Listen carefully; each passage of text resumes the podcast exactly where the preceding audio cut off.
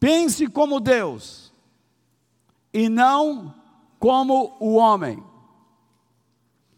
Mateus capítulo 16, verso 23.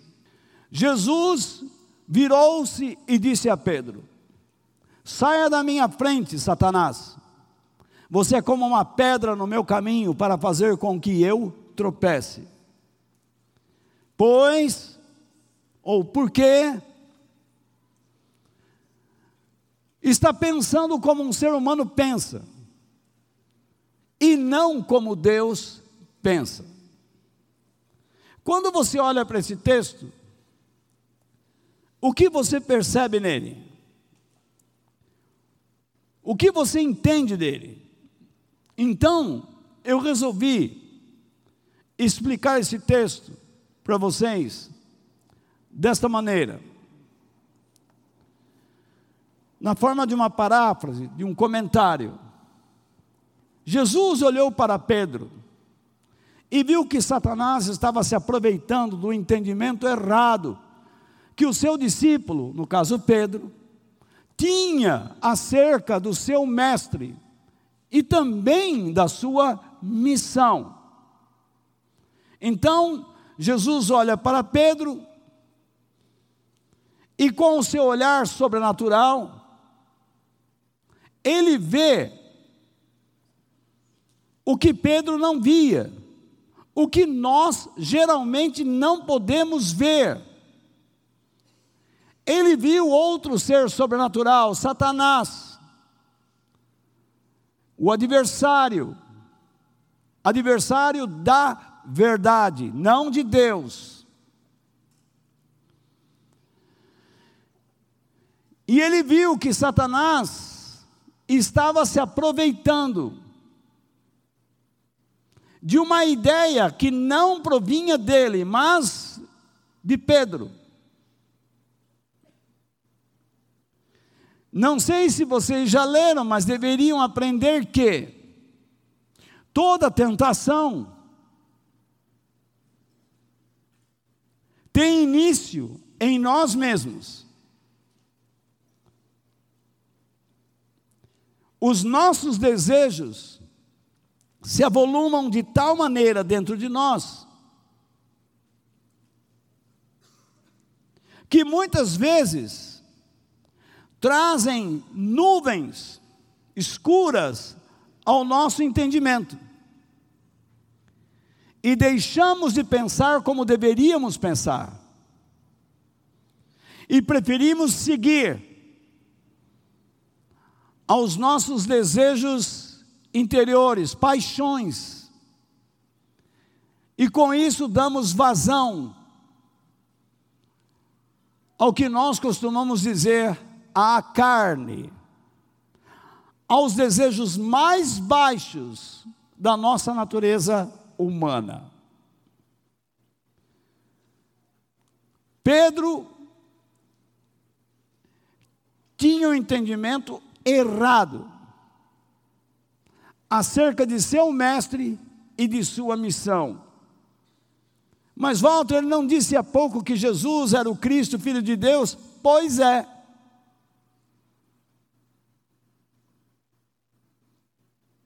Já já nós veremos isso. Voltando ao nosso texto. Então Jesus disse: Satanás, imagine Pedro ouvindo isso com Jesus olhando para ele. Satanás, saia da minha frente e vá para o seu lugar, que é atrás de mim.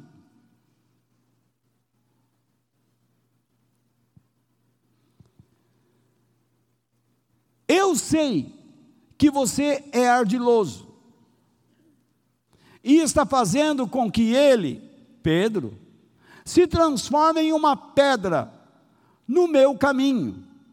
Devido ao quê? Ao egoísmo. Você quer que eu pense como ele?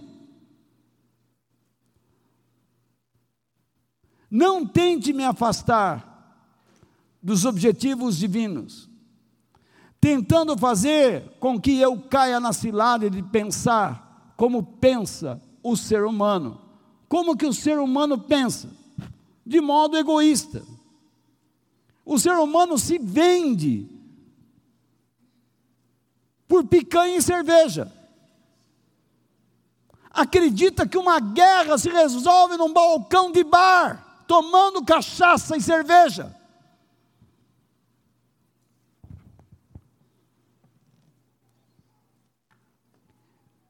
Se vocês não têm noção do que está acontecendo no mundo, a África está se rendendo.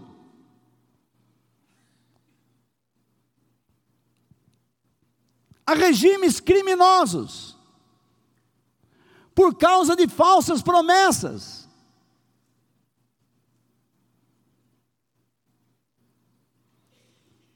Sabe o que tudo isso significa? Uma tribulação gigantesca, uma angústia sem tamanho, se aproxima. Mas graças a Deus, antes que ela se instale neste mundo definitivamente ou, ou temporariamente, Jesus voltará para buscar sua igreja.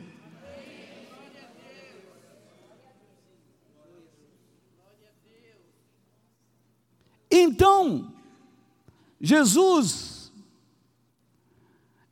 deixa claro que o pensamento humano é simplista, infantil, imaturo, e pelo fato de ser egoísta e interesseiro, dificilmente compreende os pensamentos e os planos de Deus. Agora eu vou pedir um favor a vocês. Vamos ler. Saia da minha frente, Satanás. Jesus virou-se para Pedro e disse isso. Você é como uma pedra no meu caminho para fazer com que eu tropece.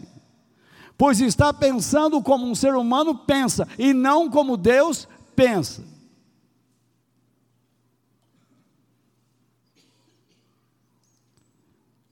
Satanás não pode forçar você a fazer nada.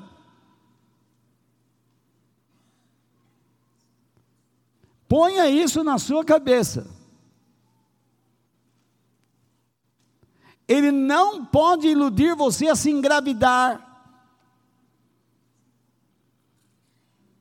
Você aparece com uma barriga aqui e fala assim: ai, foi o diabo que me levou a isso. Foi o diabo ou a diaba? E o diabo não pode levar você a engravidar ninguém.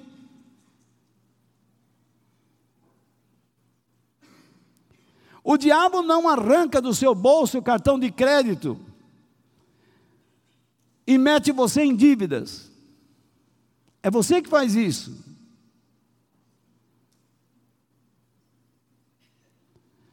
Então, veja bem, o que Jesus disse a Satanás? Responde para mim. Saia da minha frente. Por que Jesus disse isso a ele?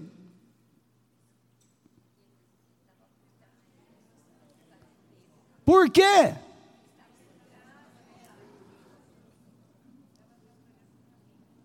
Porque você pensa como o ser humano pensa. Tá? Mas o que Satanás representa para ele? Uma pedra. Quando você lê o texto, você pensa que tudo está concentrado em cima do diabo. Mas existe uma trama, um enredo por trás, que é isso que eu tentei expor a vocês. Jesus olha para Pedro e vê quem? Satanás. Fazendo o quê? Se aproveitando do quê? Do entendimento errado de Pedro acerca de quem? Seu mestre e da sua missão. De quem ele está falando? De quem ele está falando? De Jesus. Pedro não é mestre de si mesmo. Então o que Jesus diz para Satanás? Saia da minha frente e vá para trás de mim, por quê?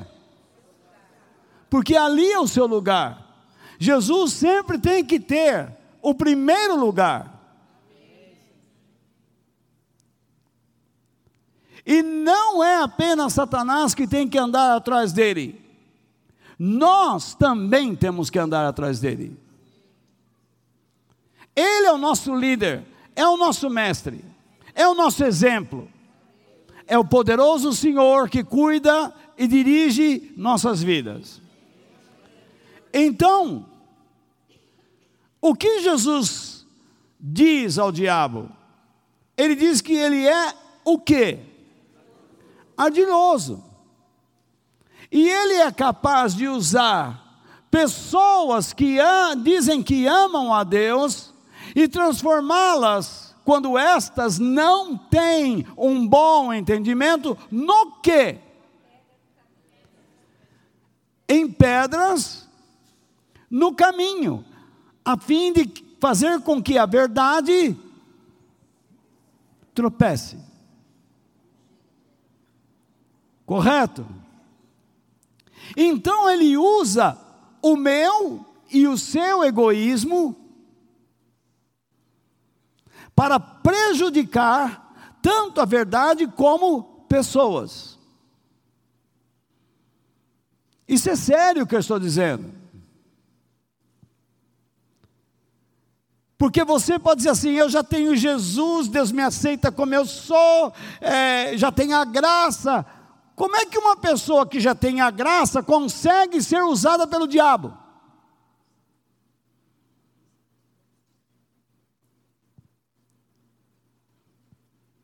Então, tome muito cuidado.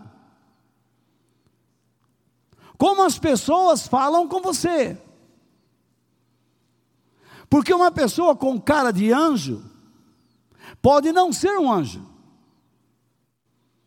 Ou pode ser um anjo, um mensageiro disfarçado. Um lobo sob a pele de um cordeiro.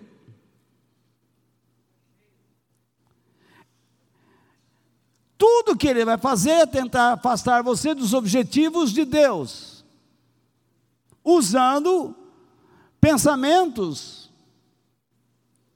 errados que foram inseridos dentro de você, que você se habituou a pensar e que precisam ser retirados de lá, substituídos pela verdade de Deus. E é simples, porque o pensamento humano, ele é simplista, e eu vou explicar esse termo ele é infantil, imaturo, inconsequente. Você já viu uma criança pensar na felicidade dos outros? Você já viu uma criança se sentir feliz quando você tira o brinquedo dela e dá ao outro?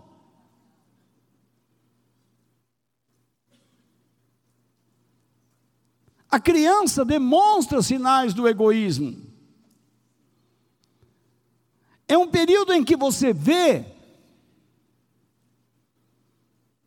O período infantil e juvenil é o período em que você vê os sinais da natureza humana aflorescendo.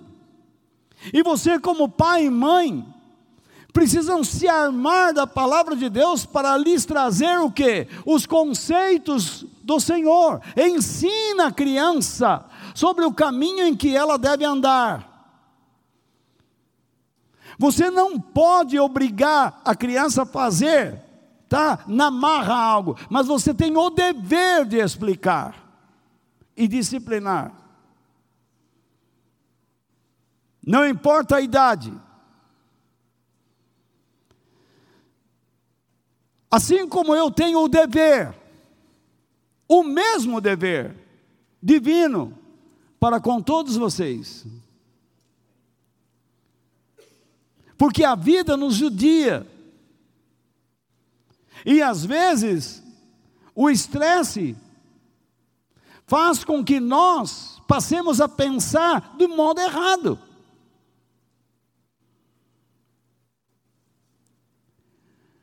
De um modo interesseiro. E escolhemos caminhos fáceis para resolver os nossos problemas. Então veja bem, a mente humana, por ser assim, tão interesseira, cobiçosa e egoísta, tem enormes dificuldades para compreender os planos de Deus.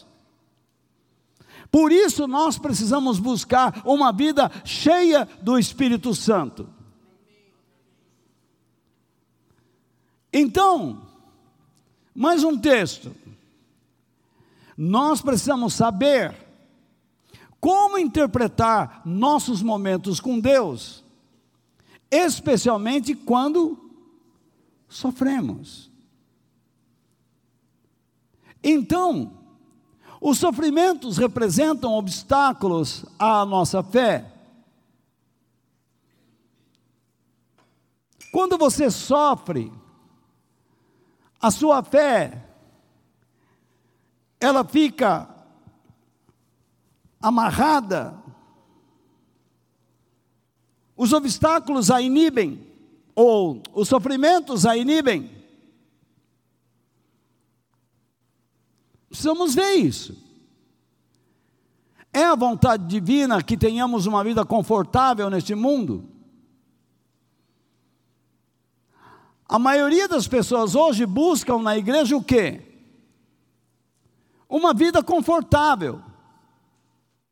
Ora por mim, para que eu ganhe mais dinheiro, para que eu alcance isso e aquilo.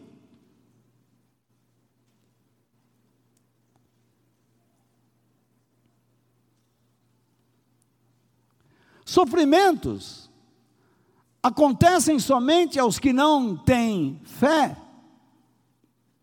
Somente as pessoas que não têm fé é que sofrem. E a última pergunta: para qual vida você deve viver? Que estranha pergunta. Sim, porque nós temos duas vidas diante de nós: a vida terrena e a vida celestial. Qual delas você deve submeter-se ao seu governo.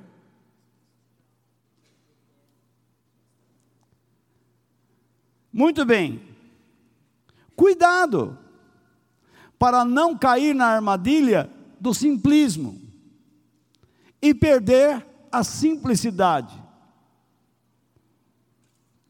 Alguns vão ficar meio apavorados com esses termos. Mas simplismo e simplicidade são duas coisas diferentes. Simplismo e simplicidade, a diferença entre os dois termos. Muito bem. Simplismo, o que ele é? É um vício de linguagem, é um hábito, uma maneira que as pessoas se acostumam a falar, que despreza as razões divinas por trás de cada situação e os elementos necessários que fortalecerão a nossa fé. Deus diz: creia. E você diz assim: eu creio. E Deus diz: no que? E você não sabe explicar. Você é incapaz de crer em algo ou em alguém, do qual ou de quem você não tem subsídios. Você não tem conhecimento. Você precisa adquirir conhecimento, avaliá-los pelo teu raciocínio e decidir se crerá ou não. Uma pessoa chega até você e diz: Eu quero ser teu amigo. Você vai decidir se aceita ou não.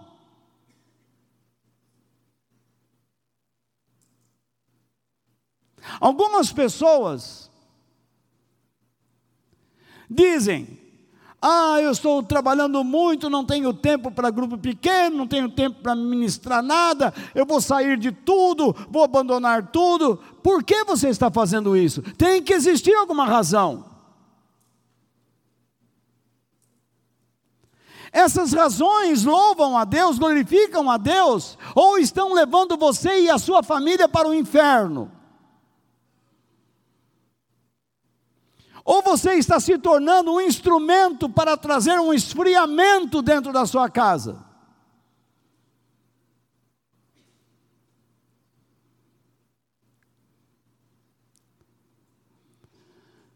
O simplismo conduz a pessoa por um caminho de ingenuidade ou imaginações infantis e imaturas. Como eu disse, uma criança não pensa no outro.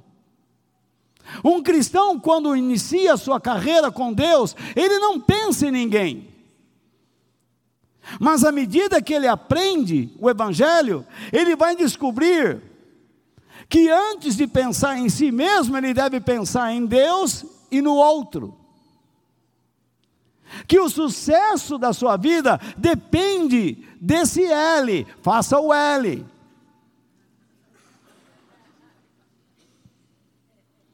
Pense em Deus e no próximo. Esse é o verdadeiro L.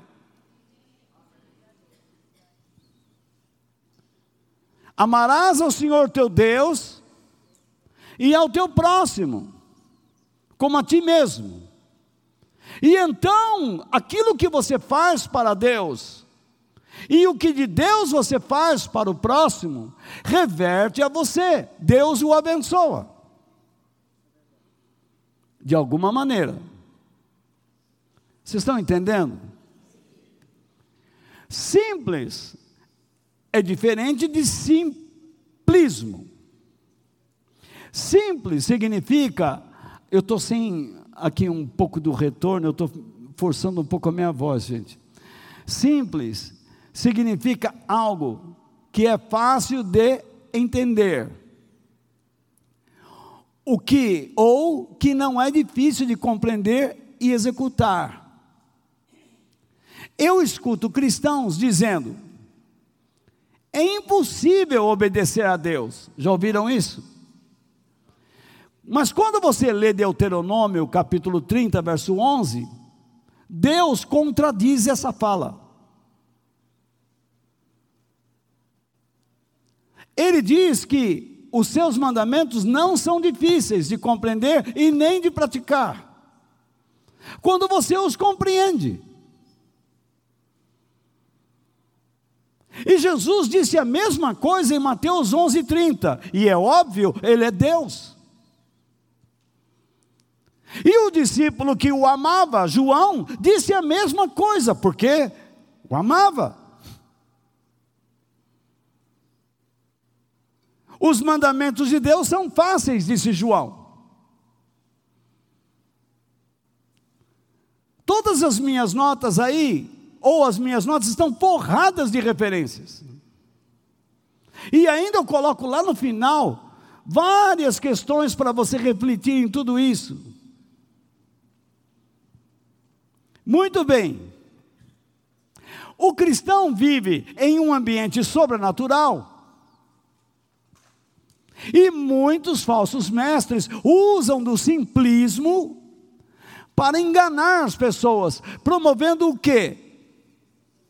Sensacionalismo e misticismo exagerado. Estou vendo um anjo. Por que você está vendo um anjo?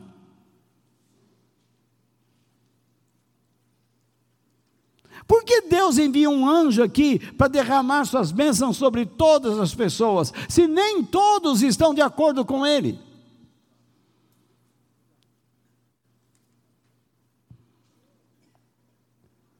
Qual é o motivo de você estar aqui nesta noite?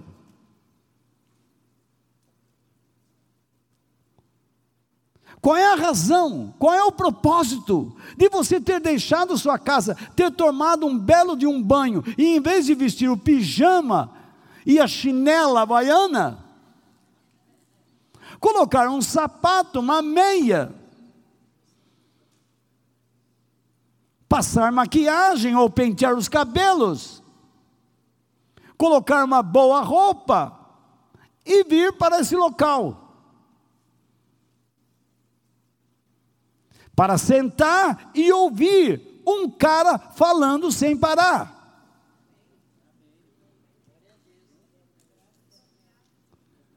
Qual é a razão de você ter feito isto?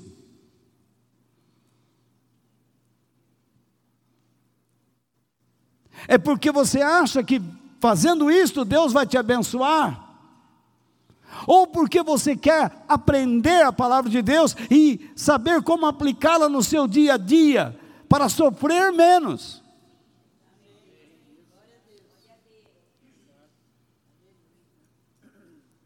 E além disso, você está executando um ato de obediência a Deus, não deixando de congregar como é costume de alguns.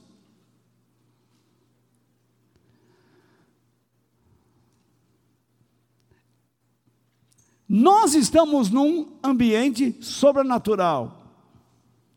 Eu não vou negar que Jesus está aqui.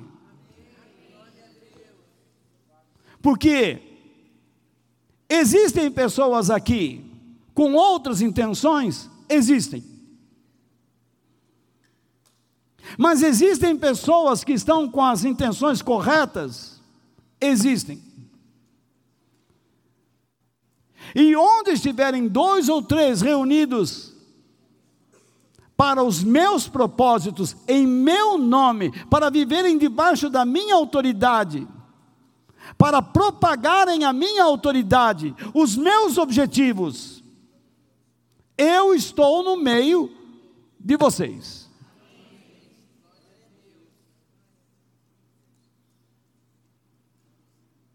Eu estava hoje estudando, e não tenho dúvidas de que eu estava na presença de Deus.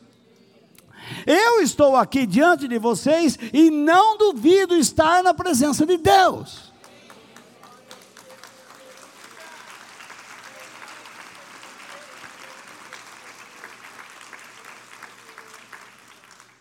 Por outro lado, eu sei que há pessoas que não se importam se estão ou não na presença de Deus. O que eles querem é sair logo daqui, por causa dos seus motivos pessoais.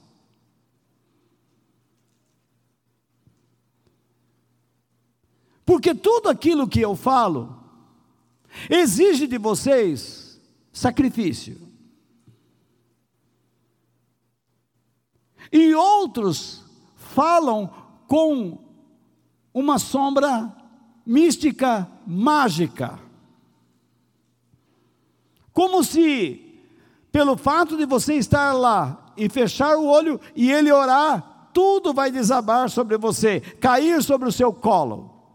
Você não tem que fazer nada. E a vida não é assim.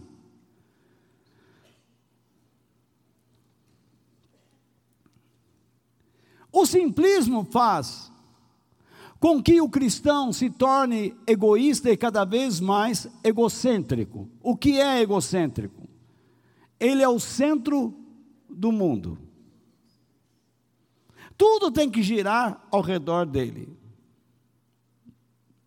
Se as coisas não girarem ao redor dele, nada está certo, nem Deus.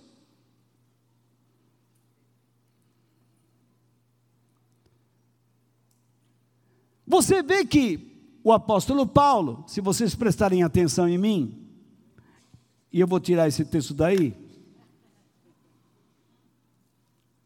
O apóstolo Paulo diz que nos últimos dias as pessoas buscariam mestres de acordo com aquilo que elas gostariam de ouvir. O que é isto senão egocentrismo? Você diz assim: não gostei dessa reunião, vou embora. Me responda por quê. Você talvez não gostou da minha personalidade. Ou devido à sua falta de intelectualidade, você não está entendendo o que eu digo.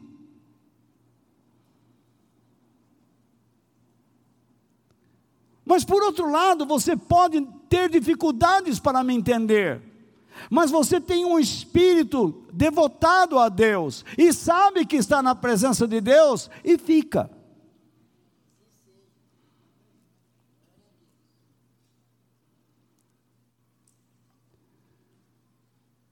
Você é sincero.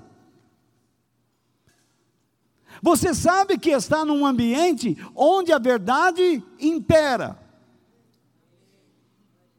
onde nós não estamos aqui de braços dados com a mentira.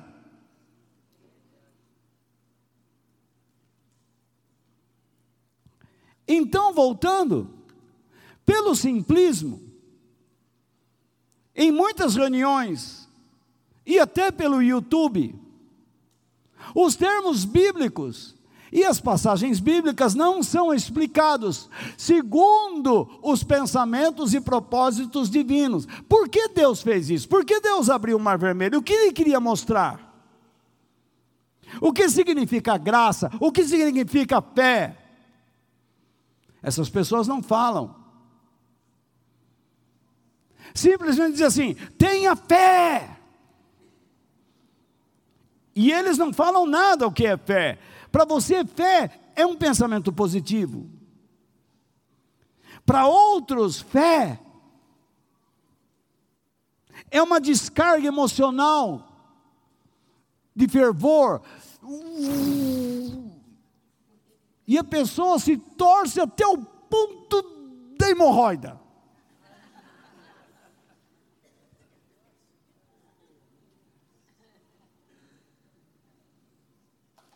Isso não tem nada a ver com fé.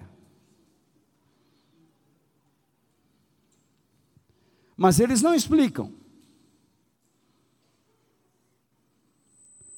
Por que é possível obedecer a Deus? Eles dizem assim: obedeça a Deus e tenha fé. E aí? Por que eu tenho que fazer isso? Obedeça a Deus e tenha fé, e Deus vai mudar sua vida financeira. Que facilidade. Mas como é que eu tenho fé? E como é que eu obedeço para chegar até isso? Eles não falam. Isso é o simplismo. A infantilidade, a imaturidade. Por isso que eu coloco aqui que o simplismo mata, rouba, e destrói os objetivos de Deus nas vidas das pessoas que Ele chama. E Jesus falou sobre isso. O ladrão, o mensageiro falso, vem para matar, roubar e destruir. Mas eu vim colocar as coisas no eixo, eu vim colocar essa turma para trás de mim porque eu vim para dar vida em abundância. Mas esta vida em abundância não vem da terra, vem do alto. E eu vou explicar como você alcança essa vida do alto. Eu vou explicar como é que funciona aquela escada de Jacó. Em que anjos subiam e desciam, subiam e desciam, subiam e desciam e tocavam nele.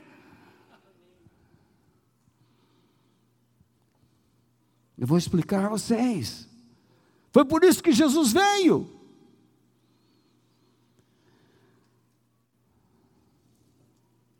Vocês estão comigo? Quantas vezes você já ouviu essa expressão? Creia no melhor de Deus e dê o passo da fé. Já ouviu isso? Já falaram para você isso? Levante bem alto a sua mão, quero saber. Quem já ouviu isso de alguém falando para você? Aí você pergunta: creia no melhor de Deus. Pergunte: o que é o melhor de Deus para mim? Sabe o que a pessoa vai dizer? É a solução. Você está apaixonada por um rapaz. Aí você vai se confessar para alguém e diz assim: Olha, meu coração está inclinado, eu estou apaixonada pelo dito cujo. E ela diz assim: creia. Aquele ar meio assim, sombrio, macabro. Creia. No melhor de Deus e deu passo da fé. Aí você começa a se compenetrar, você então, hoje eu creio. E, e você vai falar com ele, eu gosto tanto de você, e ele fala, chegou tarde.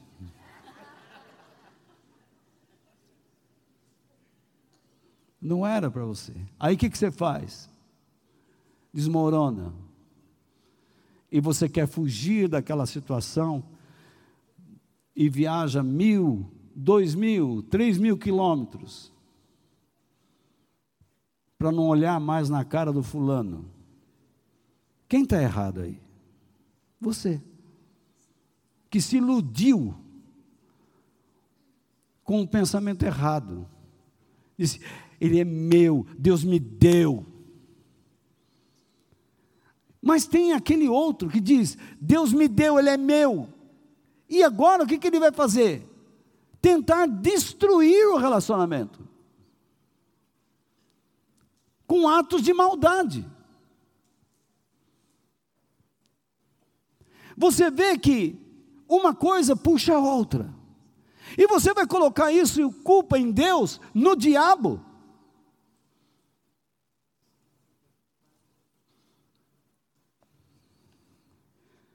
Jesus disse: uma casa dividida não subsiste. Você tem que encontrar alguém que lhe explique isso. O que é uma casa dividida? E hoje você vai receber certos princípios para isso. Você já ouviu isso aqui também? Se você sente paz, avance e então, compre. Faça. Fale. Seja determinado e se imponha. Aquele ar shakespeariano, dramático. Se você sentir paz, aí você fala assim: como é que eu sinto paz? Você consegue fabricar paz? Agora eu tenho paz, agora não tenho paz. Agora tem, agora não tenho. Como que você fabrica paz? Você não fabrica. Porque paz na Bíblia, antes do sentimento, é um estado.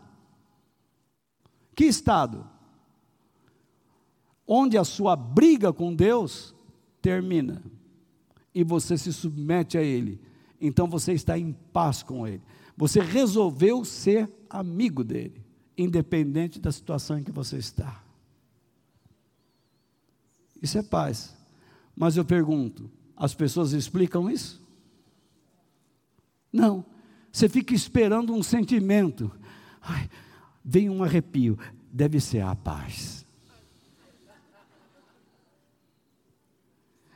Tem um frio que sobe daqui não sei se ele vem de lado, de frente, de trás, mas subiu. E a pessoa vai. É a paz.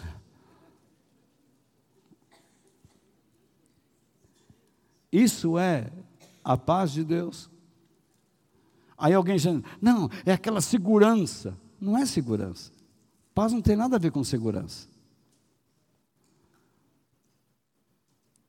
Quando você para de brigar com Deus, você também não vai fazer o que você quer, você não vai falar o que você quer, você não vai comprar o que você quer, você não vai fazer o que você quer, você não vai se impor do modo como quer. Você vai praticar o que você conhece daquele a quem você submeteu para ter paz. Se ele diz, ame o teu inimigo, faça o melhor por ele, você quer ter paz com Deus? Obedeça-o. Faça o melhor para o teu inimigo. Mas como é que Deus vai abençoar uma pessoa que olha para o inimigo com ódio?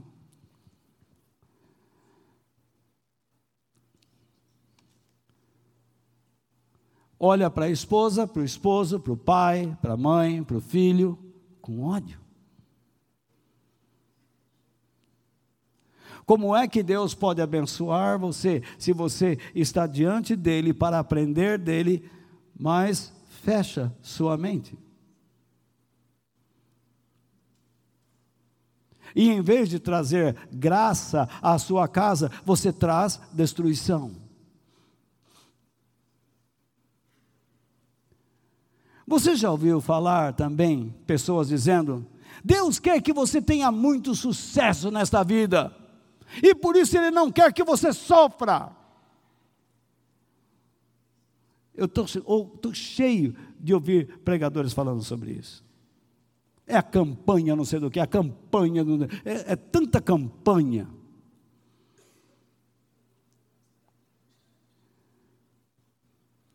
Pergunto, o que a Bíblia ensina sobre sucesso? O que é uma pessoa bem-sucedida? Antes de você ter dinheiro, uma pessoa bem-sucedida é aquela que sabe que poderá se encontrar com Deus a qualquer momento e receber um juízo satisfatório.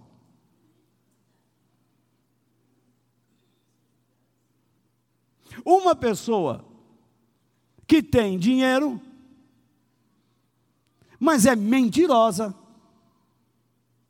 não cuida de seus filhos, de sua família, não se preocupe em conhecer os princípios, as regras, os preceitos da palavra de Deus para saber como andar neste mundo como pode ser uma pessoa feliz e abençoada? Só vai fazer escolhas imbecis.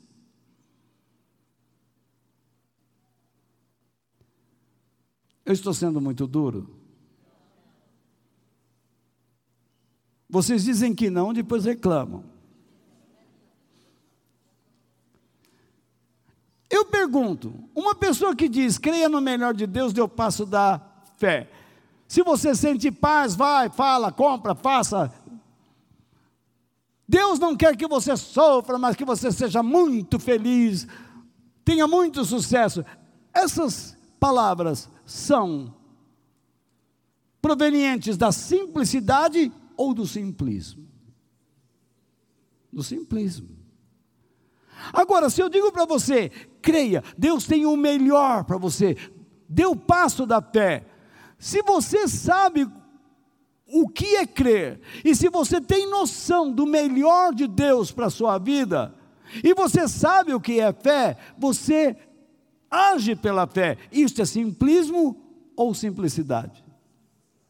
Simplicidade, porque você tem noção das coisas que estão lá. Quando você diz assim, escuta, como é que está o seu ambiente lá? Está cinza.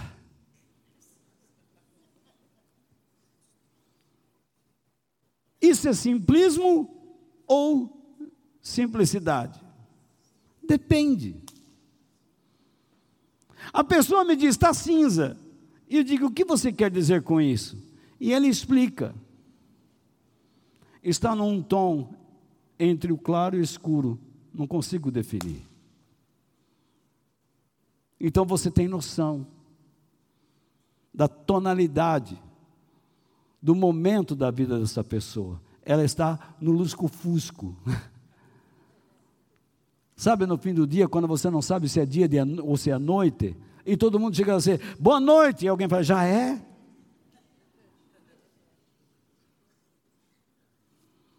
Em alguns países do mundo, as pessoas chegavam para mim e falavam assim, good evening. E o sol estava brilhando. E eu dizia, meu Deus, good evening, boa noite. E eu olhava assim no relógio disfarçadamente, era nove e meia da noite. E o sol estava rachando lá. Eu ficava meio perdido. Mas é assim mesmo. Então, você precisa ter noção do que está acontecendo, do que as coisas representam, para não cair no engano. Por que eu estou dizendo isso? O simplismo alimenta o que? A ignorância, o egoísmo, e aos poucos afasta as pessoas da palavra de Deus, dos seus planos e do próprio Deus. Você escolhe fazer um curso, vou ser advogado. Vamos ver se eu não vou falar besteira. Doutor Cláudio e outros irmãos aqui da área do direito. Aí você monta um escritório, põe uma mesa lá, uma cadeira, um telefone, um computador, manda fazer uns cartões.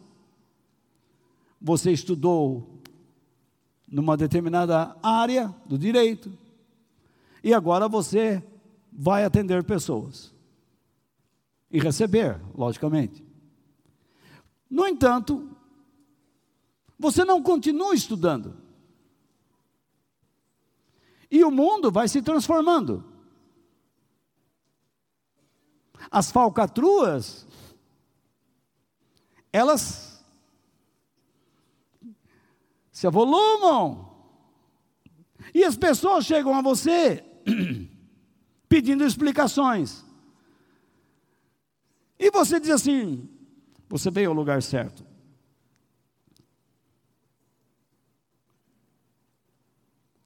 E você dá uma receita sem nenhuma explicação para a pessoa. Você não conversa com ela. Acredite em mim, vou resolver tudo. Isso é simplicidade ou simplismo? O cliente precisa saber, me dê razões para acreditar no Senhor.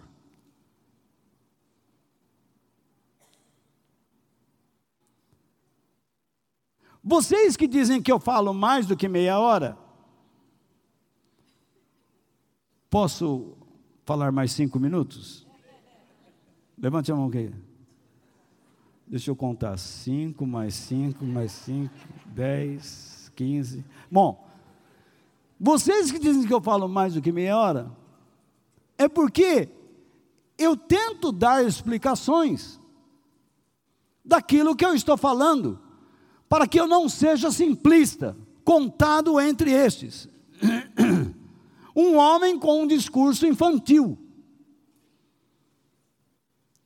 E vocês deveriam comemorar isso, por estarem diante de um homem que os respeita, que quer o melhor para vocês, seus filhos e sua família.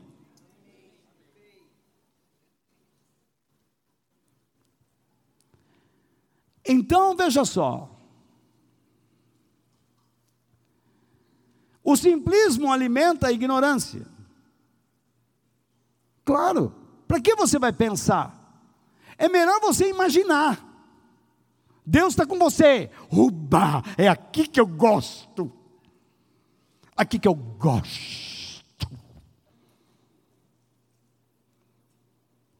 Você não precisa aprender a palavra de Deus, não. Basta ter fé. Não precisa aprender nada, nada. Basta ter fé. Sim, eu tenho fé. Você faz um esforço. Como que eu tenho fé? Entra na fila dos 5 mil, do 3 mil, 2 mil, 100, 250. Dependendo de quanto você der, mais Deus vai te dar. Isso é fé? Hoje eu vou começar com 10. Não, isso aí é enganação. Tem um nome jurídico para isso. O simplismo alimenta a ignorância, o egoísmo, e aos poucos afasta as pessoas da palavra de Deus, dos seus planos e do próprio Deus. Repare como você está se afastando de tudo que Deus chamou você para fazer. Não estou dizendo a todos, mas a alguns. Mas generalizo. Para que a carapuça caia sobre aquele que a ela deve. O simplismo torna as pessoas egocêntricas, desconectando-as dos pensamentos e caminhos de Deus. Você é um advogado, não estuda, deixou de se preparar e quer que as pessoas confiem em você. Eu sou um homem de Deus.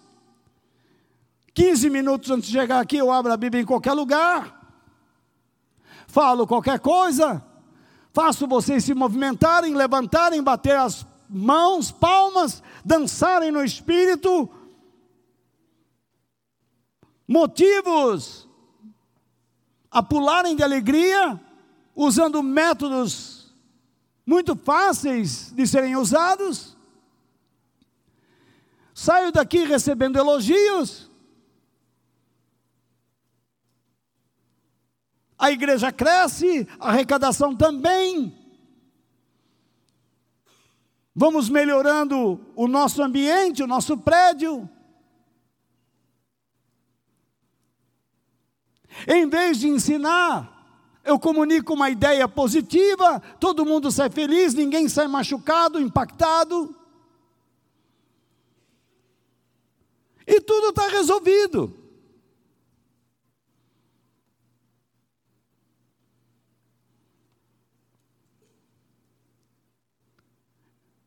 Está tudo certo.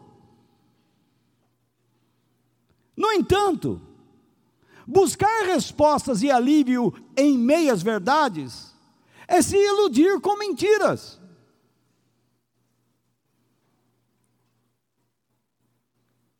Eu já vi pessoas dizendo assim: eu vim aqui, aqui eu não consigo receber o que eu quero, eu vou tentar ali. Lá não recebe, vou tentar no outro. Quantas pessoas vocês já ouviram falar assim? Pensando que a obra de Deus é um terreiro de magia.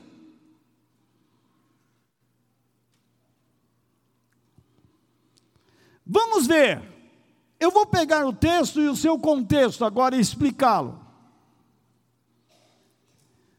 Daí em diante, depois que os discípulos, ou Pedro, declarou quem Jesus era, daí em diante Jesus começou a dizer claramente aos discípulos, porque Pedro disse: Senhor, Tu és o Cristo, o Messias, o Filho do Deus vivo, o Rei que nós esperamos, o nosso governante, aquele que vai salvar Israel.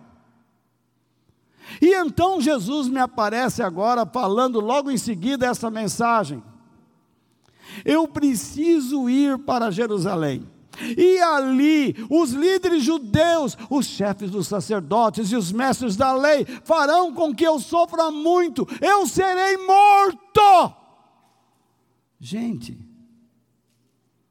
Jesus está dizendo assim: segundo a vontade de Deus, eu preciso sofrer e ser morto pela ação e instrumentalidade dos principais líderes religiosos. Nós acabamos de falar que o Senhor é o Messias, o Filho do Deus vivo, o, o Salvador de Israel, agora você vem com essa conversa. E Jesus diz: E no terceiro dia serei ressuscitado. Repare bem, ele não diz eu ressuscitarei, eu serei ressuscitado. Esse é modo, o modo correto. Isto é, pela ação de Deus e para cumprir os seus propósitos, ressuscitarei no terceiro dia. Ele não ressuscitou para dizer, ih, bobão, olha, vocês não me mataram, do lindole. Nada disso. Ele ressuscitou para estar com o seu povo, para declarar: Eu venci o que vocês não podiam vencer, e por minha causa e através de mim, vocês vencerão a morte também. E eu estou com vocês todos os dias até a consumação dos séculos.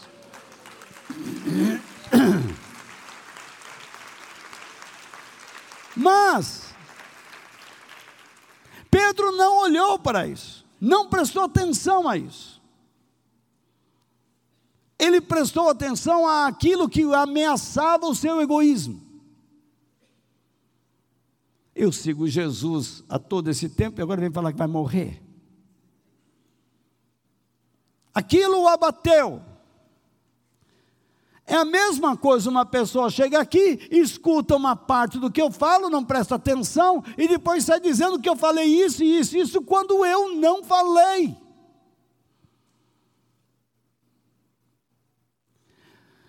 Então Pedro levou para um lado e começou a repreendê-lo, ou seja, censurá-lo, reprová-lo com severidade. Quem é o homem para aconselhar Deus? O que disse Pedro? Que Deus não permita. Ele diz: Isso nunca vai acontecer com o Senhor.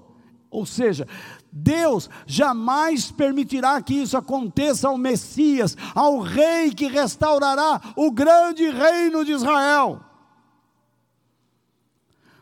Qual era o egoísmo dele? Ter tudo para si, fazendo uso do governo do Messias. Ah, eu vou na igreja porque Deus vai me dar o que eu quero. Hoje é o dia da bênção. Alguns chegam assim: hoje Deus me dá a benção. É hoje que ela entra em mim. É hoje que Deus me dá o que eu quero. Muitos pregadores dizem assim: se você crê, é hoje. Já ouvi tanto isso, gente. Muito bem. Jesus virou-se e disse a Pedro: Já expliquei isso lá no início, vocês podem voltar lá depois. Saia da minha frente, Satanás você é como uma pedra, uma armadilha no meu caminho, para fazer com que eu tropece. Pois está pensando como um ser humano pensa e não como Deus pensa. Entenderam? Para Pedro era inconcebível Jesus sofrer. Imagine. Jesus precisava parar de falar sobre sofrimento, porque vocês já, não sei se já repararam, muitas pessoas dizem, se você continuar a falar que está com dor, mais dor você terá. Se você falar que está doente, mais doença você vai ter. Se você falar que está sem dinheiro, mais pobre você vai ficar. A Bíblia diz que você tem que tomar cuidado com o que você pensa, porque a sua vida é dirigida pelo que você pensa. Se você pensar errado, você vai dirigir a sua vida errado. E Deus está preocupado que você pense como Ele pensa, para que você não se perca nas suas decisões. Pedro então tenta dissuadir Jesus, persuadi-lo a não falar mais sobre essas coisas, a parar com isso. Onde está a cabeça, Jesus? O que está acontecendo? Endoidou? alguém chega para você e faz a mesma coisa. Você quer receber a bênção de Deus? Pare de falar no que você está enfrentando de negativo. Não fale mais. Só fale que agora você não tem mais dor, que agora você é filho do rei. Eu sou filho do rei. Tem até hino. Uma bobagem do tamanho de um bonde. Os seus sonhos, Deus realizará os seus sonhos. Tem hino que fala isso. Uma outra loucura. Uma pessoa que escreve uma bobagem. Hino que foi cantado a, todo lugar. Um hino que nega a palavra de Deus e todo mundo, os seus sonhos não vão morrer. É um hino anti-bíblia. Mas ninguém pensa nisso, porque não conhece.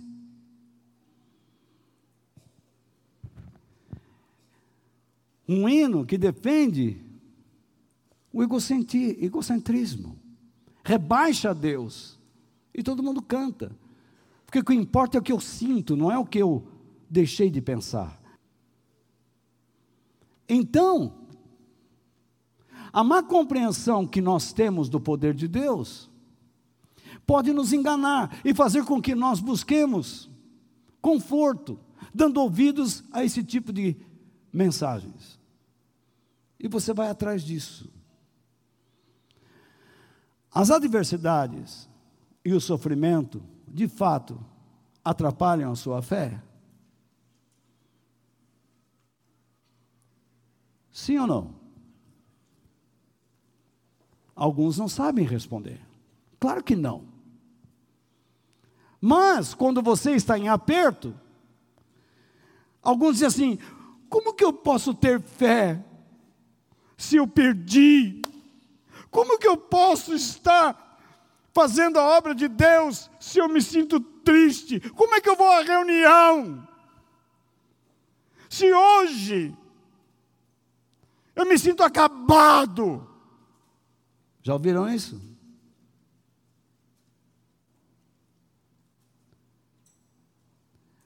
Então quer dizer que você tem que escolher o melhor momento para amar a Deus, servir a Deus?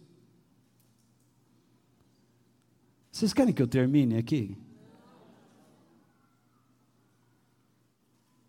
Quer dizer então que eu preciso de uma reunião cheia do fogo para dizer que ela foi abençoada?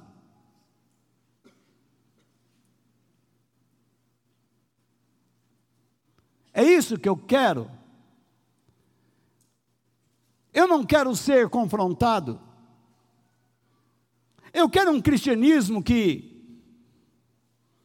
me acomode, que me faça psicologicamente feliz.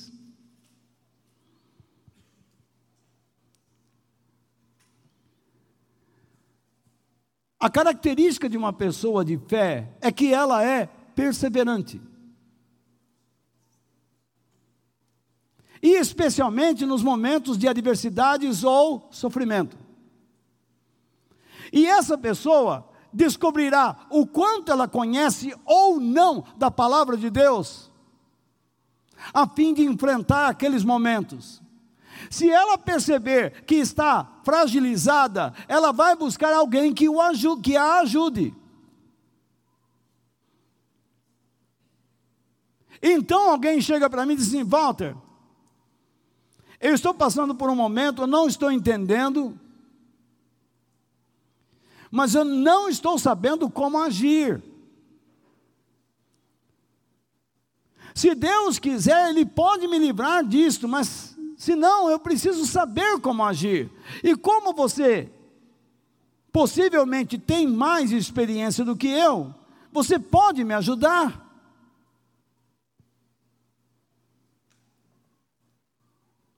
Então, na conversa, vamos tentar encontrar um modo de você agir. Então você percebe que você não é impedido por Deus de pedir cura, livramento, libertação. Jesus fez isso. Se possível, afasta de mim este cálice. Mas qual era a prioridade de Jesus? A vontade de Deus, quando ele diz: Não seja feito o que eu quero, mas o que tu queres.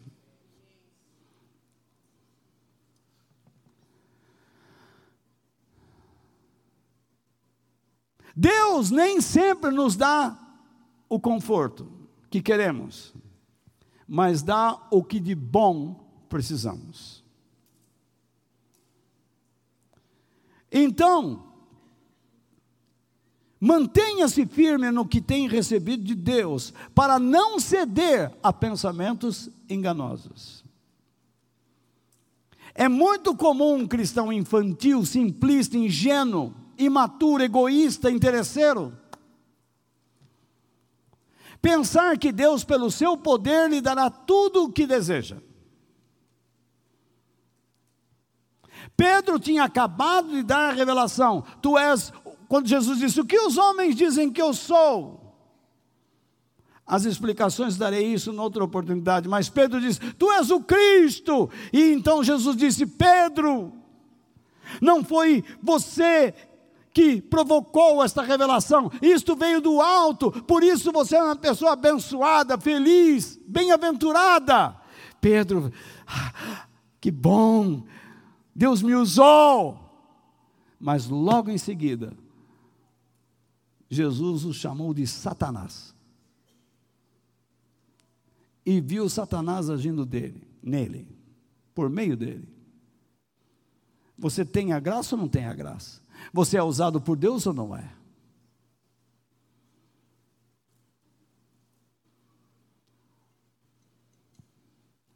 Tem muita gente por aí que diz que tem a graça de Deus, mas só anda em bandalheira, enchendo a cara, mentindo para as pessoas, se corrompendo e corrompendo, iludindo os outros.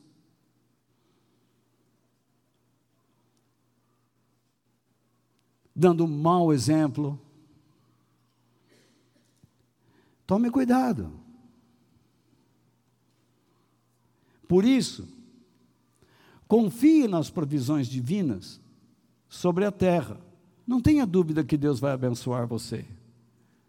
Se você confiar nele e viver de acordo com o que ele estabelece, Deus vai abençoar sua vida mas viva para se manter na eternidade.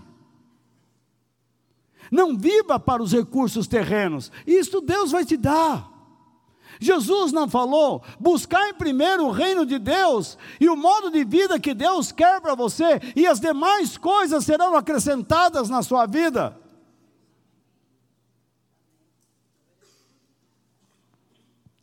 Precisa vir um bandido, um idiota, um tolo, um imbecil, prometendo a você cerveja e filé mignon. Para você acreditar que vai encher sua barriga. E se Deus lhe der apenas o maná,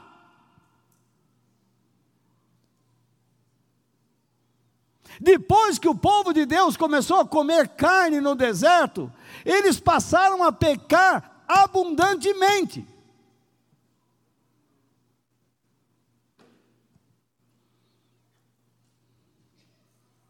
Vocês querem?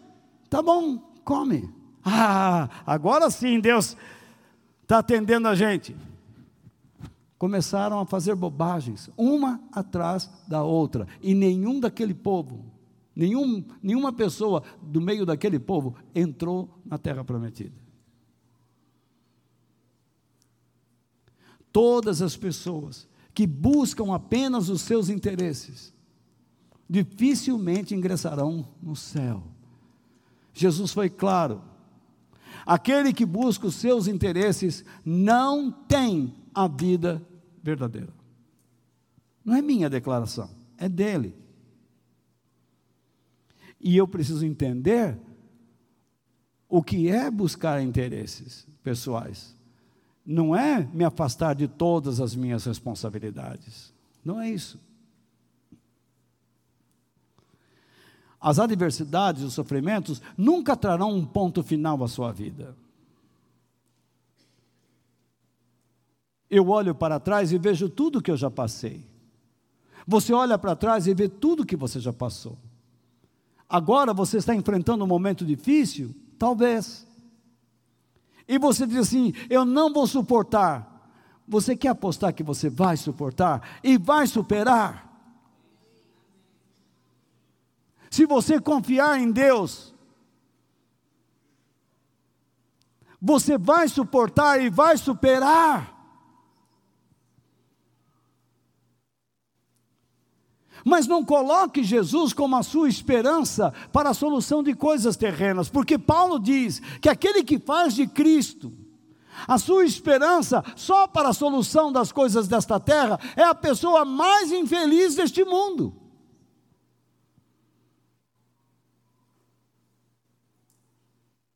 Se você vem aqui só para receber oração e achar que saindo daqui você vai ser feliz, você é infeliz. Mas se você tomar a decisão de hoje dizer: para com isso, eu quero retomar a minha responsabilidade com o reino de Deus, porque se eu não, se eu disser que tenho fé e não tenho obras, eu sou um mentiroso.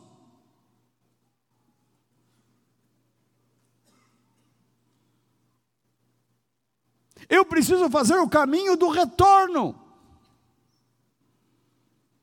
voltar a ser um homem e uma mulher responsável, para dar exemplo a outras pessoas, aos meus filhos, aos meu, ao meu cônjuge. De postura, de firmeza, de perseverança.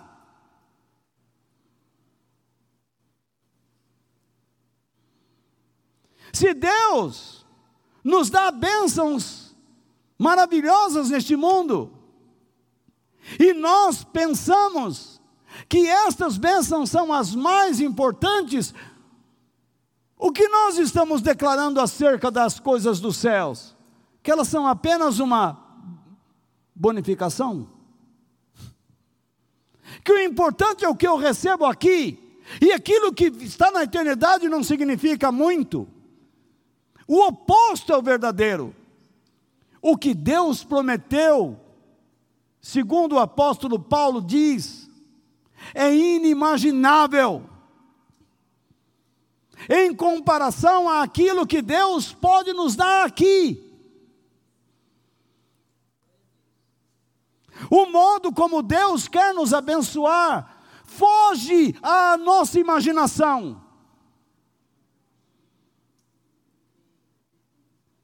O que eu e você iremos receber no céu, caso cheguemos lá.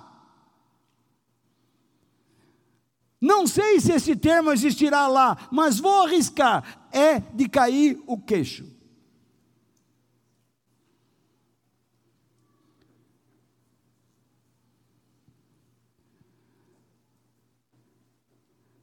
Por isso, meu irmão, Busque o reino de Deus. Aprenda a pensar como Deus pensa. Deus não promete confortos, mas promete Sua presença. Deus não promete que você estará livre de sofrimentos, mas promete a sua força. O próprio apóstolo Pedro aprendeu sobre o sofrimento. Ele que censurou Jesus, mais tarde diz que o sofrimento serve nas mãos de Deus como um fogo refinador da fé. E ele mesmo diz: quando não é assim, se uma pessoa sofre por ser mentirosa, bandida, criminosa, é para que a pessoa seja transformada pela palavra de Deus. Então eu posso sofrer de modo passivo ou ativo. Eu posso provocar o sofrimento e posso sofrer sem culpa. Pela razão da escolha de outros. Mas em todos os momentos, Deus nunca se afastará de mim se eu estiver andando com Ele. Em nenhum momento Deus o abandonará. Em nenhum momento lhe faltará o poder do Espírito Santo. Em nenhum momento lhe faltará a glória de Deus. É nisto que você tem que crer.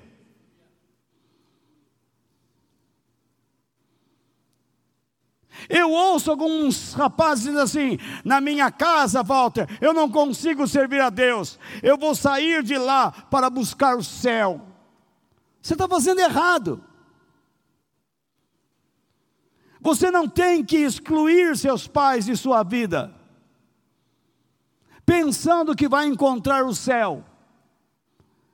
Você tem que trazer a eternidade para dentro da sua casa e enfrentar o problema com eles. O mesmo se aplica aos pais. Ó oh, meus filhos, vocês se viram aí, pega da geladeira, ou vai comer na padaria, porque eu e papai, ou então eu e mamãe, ficaremos longe de vocês.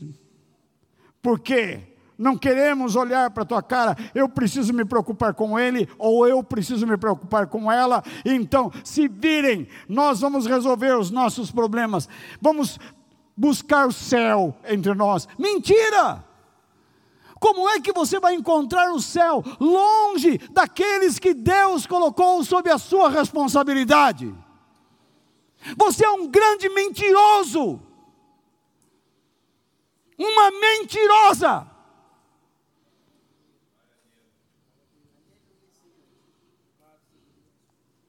crie vergonha na tua cara. Se você não consegue viver o céu no meio do fogo do Nabucodonosor, lembram da história? Você não viverá no céu fora desse fogo. Se o céu não estiver presente com você dentro da fornalha, fora dele, ele não estará. Jesus estava dentro daquela fornalha, a ponto do rei dizer: Não jogamos três, porque eu estou vendo quatro.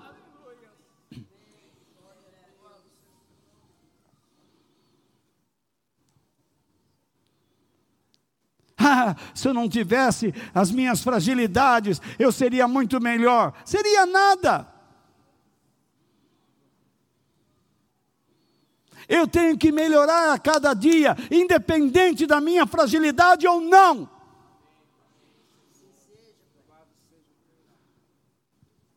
Amanhã você vai entrar no seu trabalho. Você vai olhar o computador e as notícias que chegarão a você é: a economia está difícil. Você olha e diz: Meu Deus, o que, que eu vou fazer? Você não pode mexer na economia. Mas existe alguém que pode mexer na sua vida, no seu ânimo.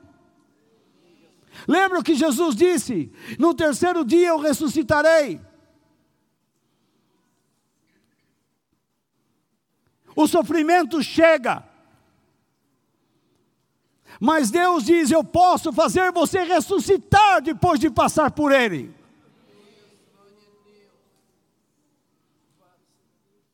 Jesus disse: Eu sou a ressurreição e a vida. Aquele que crê em mim, ainda que esteja morto, viverá. Sabe o que você tem que fazer? Não desistir, perseverar.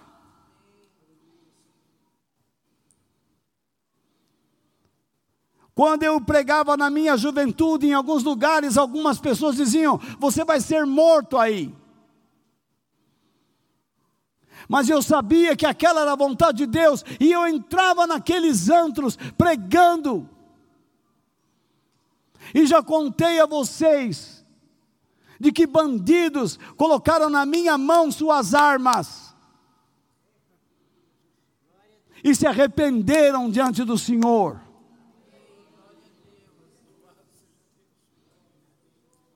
Enquanto Deus quiser, estarei vivo. Enquanto Ele quiser, terei voz. Enquanto Ele quiser, estarei de pé.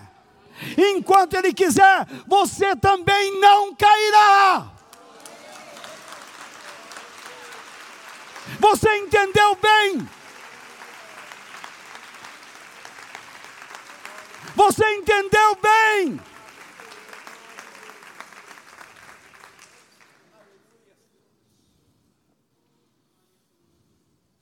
Povo de Deus, meus irmãos e irmãs em Cristo, enquanto Ele quiser, e enquanto você se contentar nele, Ele quer que você acredite nisso e viva isto. Você pode enfrentar todas as coisas pelo poder de Cristo Jesus. Porque você pode todas as coisas naquele que te fortalece nada pode afastá-lo do poder de Deus, do amor de Deus, da graça de Deus, do poder do Espírito Santo. Lembre-se disto. Agarre-se ao conhecimento que você tem. Agarre-se ao caráter de Deus. E não se deixe levar pelos seus pensamentos medrosos, aterrorizantes. Eles virão. Mas procure pensar no que as Escrituras dizem. E você terá uma guerra dentro da sua mente. Isso é fatal. Não ceda. Não ceda.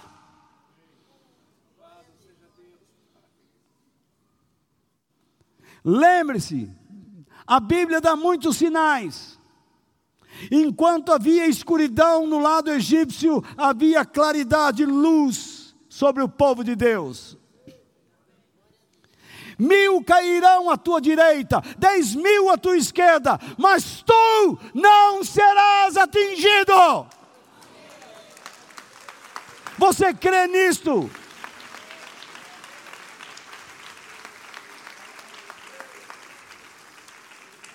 Deus precisa mostrar a este mundo que Ele é real, que Ele está vivo. A igreja tem se acovardado, tem pensado como o mundo pensa, e vota até em comunista.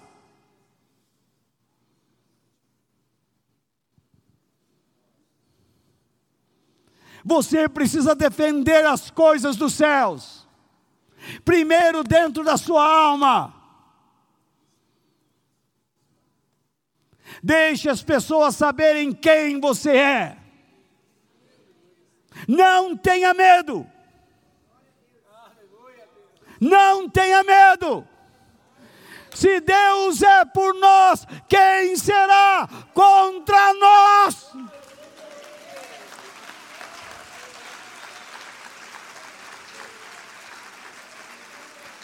Você já ouviu isso? Não existe outro Deus. O nosso Deus é o único Deus, o verdadeiro Deus, de eternidade a eternidade. Ele é Deus.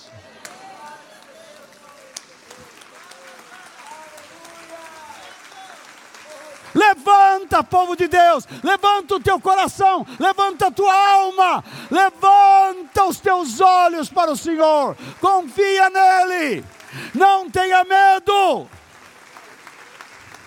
Abre a tua alma para o Espírito Santo.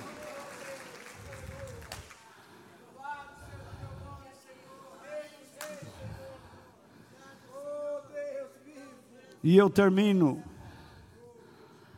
não exclua da sua vida pessoas e os seus dramas diários, pensando poder se colocar no céu, mas traga a eternidade para dentro dos seus relacionamentos e adversidades. Aprenda a pensar como Deus pensa e concentre-se na sua, na sua recompensa final, a qual não está neste mundo, mas guardada no céu, onde não haverá mais sofrimento, nem lágrimas e nem dor. Que Deus nos abençoe, desde agora e para todo sempre.